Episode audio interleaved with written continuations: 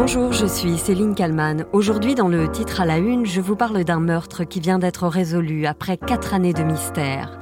Un homme, père de famille, a été confondu par son ADN.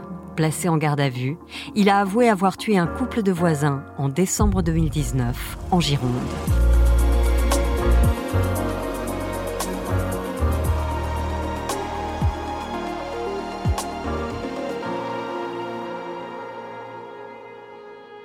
Les deux sœurs, Margot et Natacha, peuvent désormais mettre un nom, un visage, sur celui qui a avoué avoir tué leurs parents. Confondu par son ADN, cet homme de 53 ans, employé dans une entreprise de logistique, était un des voisins du couple Muller. Couple sauvagement assassiné dans la nuit du 14 au 15 décembre 2019 à Ison, en Nouvelle-Aquitaine. Un lotissement paisible à 25 km de Bordeaux dans le village d'Ison. C'est ici, à leur domicile, que Jean-Claude et Sylviane Muller ont été sauvagement assassinés. Une de leurs deux filles a découvert leur corps dimanche soir. Une scène de crime particulièrement sauvage. Le couple de quinquagénaires gisait côte à côte, dénudés dans leur chambre, lardés de coups de couteau et égorgés. À l'époque, les voisins sous le choc sont évidemment interrogés, mais personne n'a rien remarqué. Les gendarmes traquent le moindre indice, L'enquête pour assassinat est alors confiée à la section de recherche de Bordeaux-Bouliac, épaulée par l'IRCGN, l'Institut de recherche criminelle de la Gendarmerie nationale. Des experts viennent spécialement de la région parisienne et procèdent à de minutieux relevés de traces et d'indices. Leur travail, comme l'écrit Sud-Ouest à l'époque, doit notamment permettre de modéliser en 3D la scène de crime pour tenter de comprendre le scénario exact de ce meurtre atroce. Ce qui est certain, c'est que le ou les meurtriers ont agi avec une violence inouïe. Les résultats des autopsies le confirment. Le couple a été retrouvé dans sa chambre. Il gisait dénudé dans une mare de sang. L'électricien de 58 ans a été tué par 20 coups de couteau portés entre autres autour du cœur.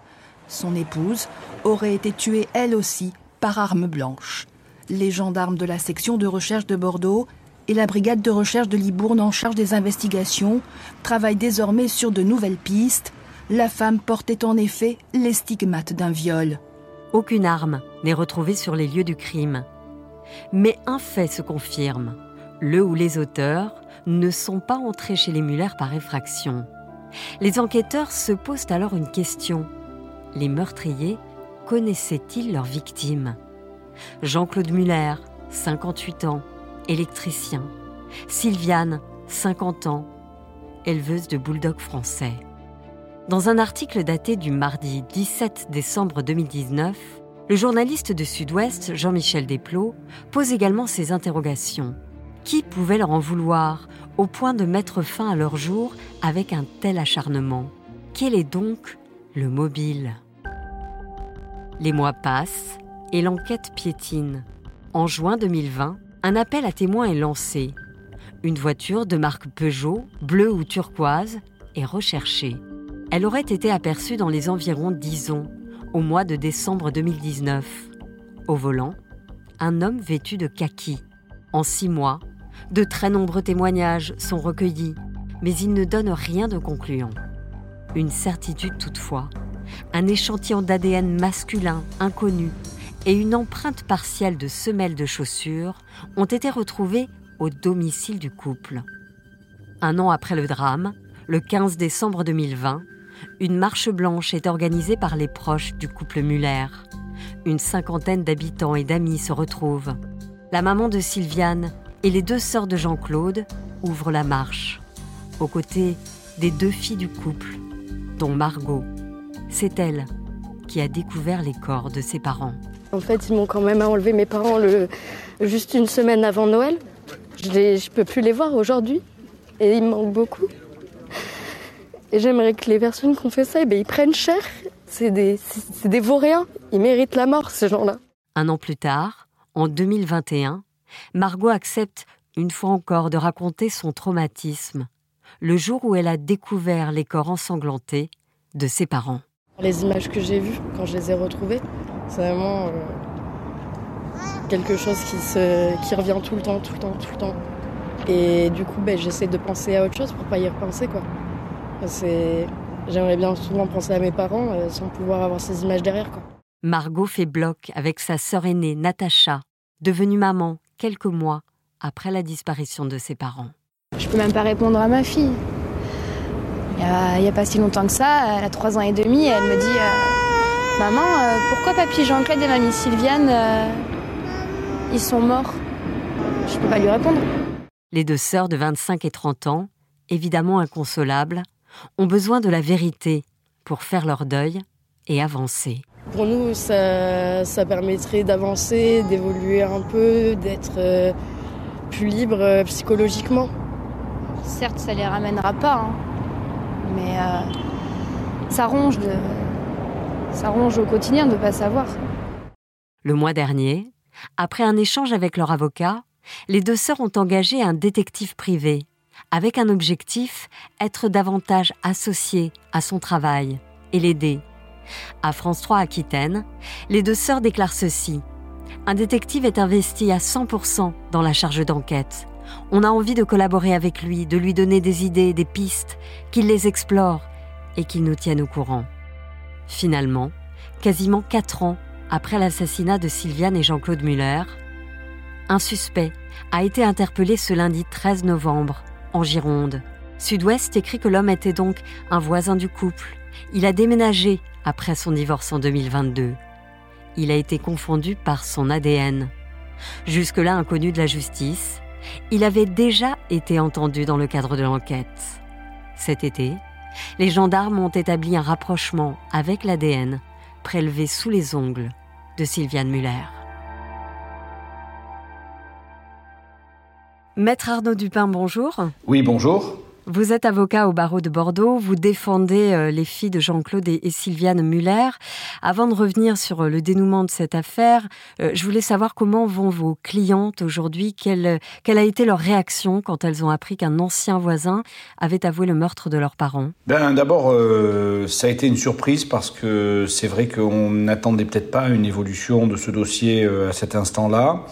Depuis quelque temps, on recherchait à mettre en œuvre, euh, moyen de mettre en œuvre tout ce qui euh, permettait, euh, en définitive, de pouvoir rechercher de quelque manière que ce soit l'auteur, et on avait même envisagé de faire un appel à témoins dans le cadre d'une émission télévisée et de s'adjoindre des services d'un d'un enquêteur privé pour essayer vraiment d'explorer toutes les pistes avant que ce dossier euh, ne parte, ce qui était, euh, somme toute vraisemblance, euh, vers le pôle cold case, des affaires non résolues, qui consiste en définitive à rechercher s'il n'y a pas dans tous les dossiers non résolus une similitude ou des points notamment qui interrogent et qui interpellent sur le modus operandi. Et puis ben, c'est vrai que cette arrestation qui est arrivée en début de semaine euh, était un peu inattendue. Il y avait déjà eu des, interpellations, des gardes à vue, des, des espoirs à certains moments. Et c'est vrai que le fait qu'une personne ait été mise en examen hier, pour euh, ce double meurtre, qui est peut-être même un double assassinat, euh, on le verra, suivi ou précédé d'un viol.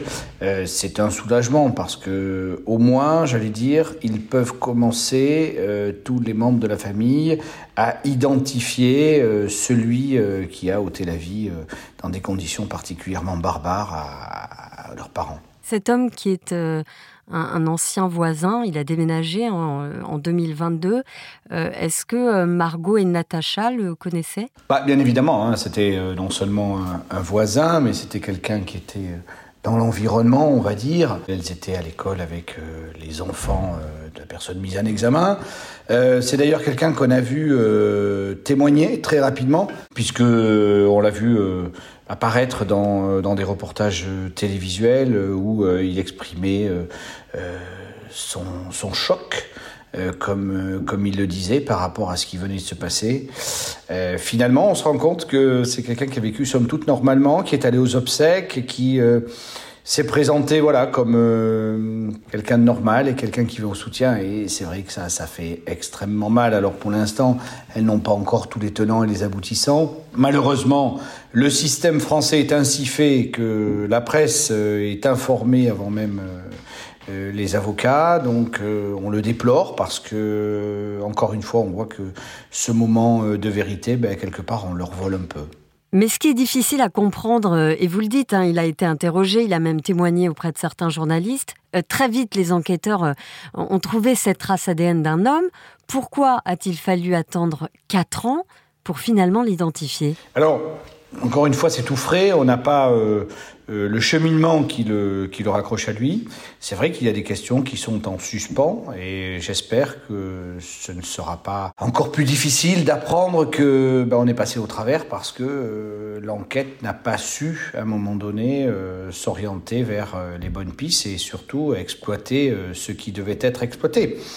Évidemment, on a une multitude de questions, mais je pense qu'on est confronté malheureusement à une sinistre réalité que la justice euh, n'a pas toujours ni les moyens humains ni euh, les moyens financiers pour véritablement se lancer dans, dans des process. On a le sentiment quand même qu'on ne s'est peut-être pas donné les moyens de faire des choses très basiques au départ de l'enquête pas oublier que ce scène de crime n'a pas été gelé de suite, euh, qu'il y a eu euh, tout un tas de choses. Donc ça interroge bien évidemment. Et puis euh, bah, peut-être que le, travail le plus basique n'est pas aujourd'hui une réflexion personnelle, parce que faut savoir qu'en France, on travaille non pas comme des techniques anglo-saxonnes ou autres, on travaille d'abord avec un raisonnement et des hypothèses. Donc on est un petit peu sur euh, une conception ancienne qui consiste à dire je vais d'abord trouver un mobile avant de trouver l'auteur. Alors qu'en définitive, c'est l'inverse. Le process, c'est d'abord de trouver l'auteur et puis ensuite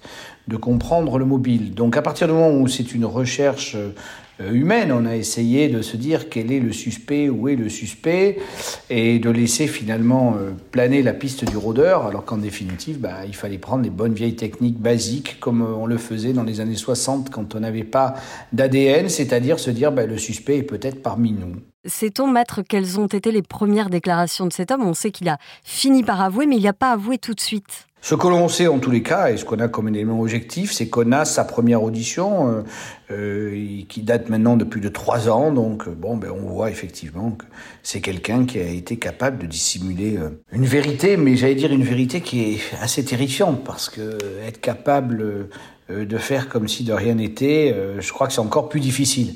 Aujourd'hui, les filles Muller euh, mettent un, visage sur euh, l'auteur de ce crime abominable, je pense qu'elles ne réalisent pas encore complètement, mais se dire qu'elles ont vécu à proximité et que cet homme parfois est venu les réconforter alors qu'il était l'auteur, c'est tout simplement ignoble et tout simplement odieux. On l'a vu dans des affaires euh, médiatiques, judiciaires, même récentes que c'est ce qui est le plus édifiant, c'est ce qui interpelle le plus. J'allais dire que c'est un côté de la, de la criminologie qu'on explore peu, mais euh, soit on avoue spontanément et on va se dénoncer euh, le crime odieux qui a été commis, soit sinon on vit comme si de rien n'était, et à ce moment-là on endosse le côté d'une personne tout à fait normale. Et si le mobile est celui euh, auquel on peut éventuellement passer, c'est-à-dire en fait une focalisation sur euh, Madame Muller, ça fait encore plus froid dans le dos. Qu'est-ce qu'attendent aujourd'hui euh, vos clientes, Margot et Natacha? Margot et Natacha, elles attendent une seule chose, c'est que justice soit rendue. ça fait quatre ans qu'elles attendent cela. Aujourd'hui, on est au début d'une instruction, donc c'est-à-dire qu'on se replonge quatre ans en arrière et on sait qu'on reprend les délais euh, classique d'une instruction, même si on commence à voir se dessiner à la fois un scénario et de mettre un visage sur euh, l'auteur euh, des faits. Il n'empêche qu'on va passer par la case instruction. Donc pour moi, aujourd'hui, je, je, suis une personne qui est mise en examen. Donc il y a le long chemin qui commence, celui de l'instruction, pour cerner la personnalité, pour confirmer tous les éléments qui ont été concoctés, confronter également ces dires à la réalité et euh, ben, attendre qu'un procès. Et un procès, c'est quoi? C'est qu'une cour d'assises le déclare définitivement coupable de ce crime. Donc ce jour-là, effectivement, ce sera la fin de l'épisode judiciaire pour euh, Margot et Natacha, mais euh, nous ne sommes qu'au début. Donc c'est vrai qu'aujourd'hui, le fait qu'une personne ait été appréhendée, on a l'impression qu'on est un peu moins dans l'impasse, mais on se retrouve là où on aurait dû se retrouver quatre ans en arrière. C'est ce que vous dites, vous dites on a perdu quatre ans Oui, on a perdu quatre ans, et quatre ans c'est long, mais le problème c'est que c'est pas le fait de perdre quatre ans, c'est le fait d'avoir fait subir euh, l'enfer à cette euh, famille, et plus particulièrement ces deux jeunes filles. Dont l'une a découvert le corps de ses parents, qui reste évidemment un traumatisme. Euh, Dont l'une a découvert le corps de ses parents, qui reste un traumatisme, comme vous le dites. Mais j'allais dire que pendant quatre ans, ces filles se sont posées des questions et euh, se sont toujours, toujours refusées d'abdiquer par mémoire, en mémoire de leurs parents et pour leur rendre honneur, pour qu'ils soient toujours vivants, justement, pour que ce meurtre ne soit pas celui de l'indifférence et impunie, le meurtre euh, avec des points d'interrogation et euh, sans visage euh, de l'auteur. Donc ça, c'est vrai que c'est la première des choses. La deuxième chose, c'est que pendant des mois, des semaines, voire même des années, elles ont vécu avec une espèce de, de ressenti qui font qu'elles se sont systématiquement posé des questions lorsqu'elles avaient quelqu'un qui leur parlait de leurs parents et de savoir si cette personne ne les avait pas tués. Et ça, c'est dur, parce que du coup, on se, on se renferme, on s'isole, on vit dans un, dans un cercle un peu paranoïaque, et finalement, on ne peut pas leur dire qu'elles avaient tort, parce qu'elles ont côtoyé euh, celui qui est aujourd'hui mis en examen et qui trop probablement a été euh, à l'origine de tout cela. Donc, euh, elles ont côtoyé un meurtrier, un criminel. Et ça, pour elles, c'est extrêmement difficile. Elles ne le réalisent pas encore tout à fait parce qu'elles vont avoir une identification et elles vont se souvenir de certaines choses qui ont été absolument abominables. Imaginez-vous que, alors qu'elles se posaient une multitude de questions après avoir découvert le corps de leurs parents lardé de coups de couteau avec euh, des, une scène que je qualifie de, de barbare, euh, ben en fait, euh, celui qui leur mettait la main sur l'épaule pour leur dire tout va bien, ben, c'était lui l'auteur. Merci Maître euh, Arnaud Dupin d'avoir répondu à mes questions pour le titre à la une. Merci à vous et à bientôt. Merci à Marie Aimée pour le montage de cet épisode. Merci à vous de l'avoir écouté.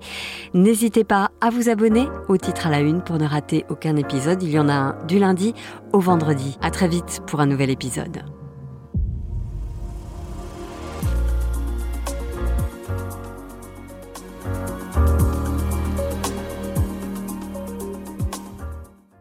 Vous avez aimé le titre à la une, alors découvrez la question info. Dans l'épisode du jour, on parle de la tempête Frédérico. Elle doit traverser un axe allant de la Bretagne à l'Alsace ce jeudi et ce vendredi, alors que certaines zones se remettent à peine des récentes intempéries.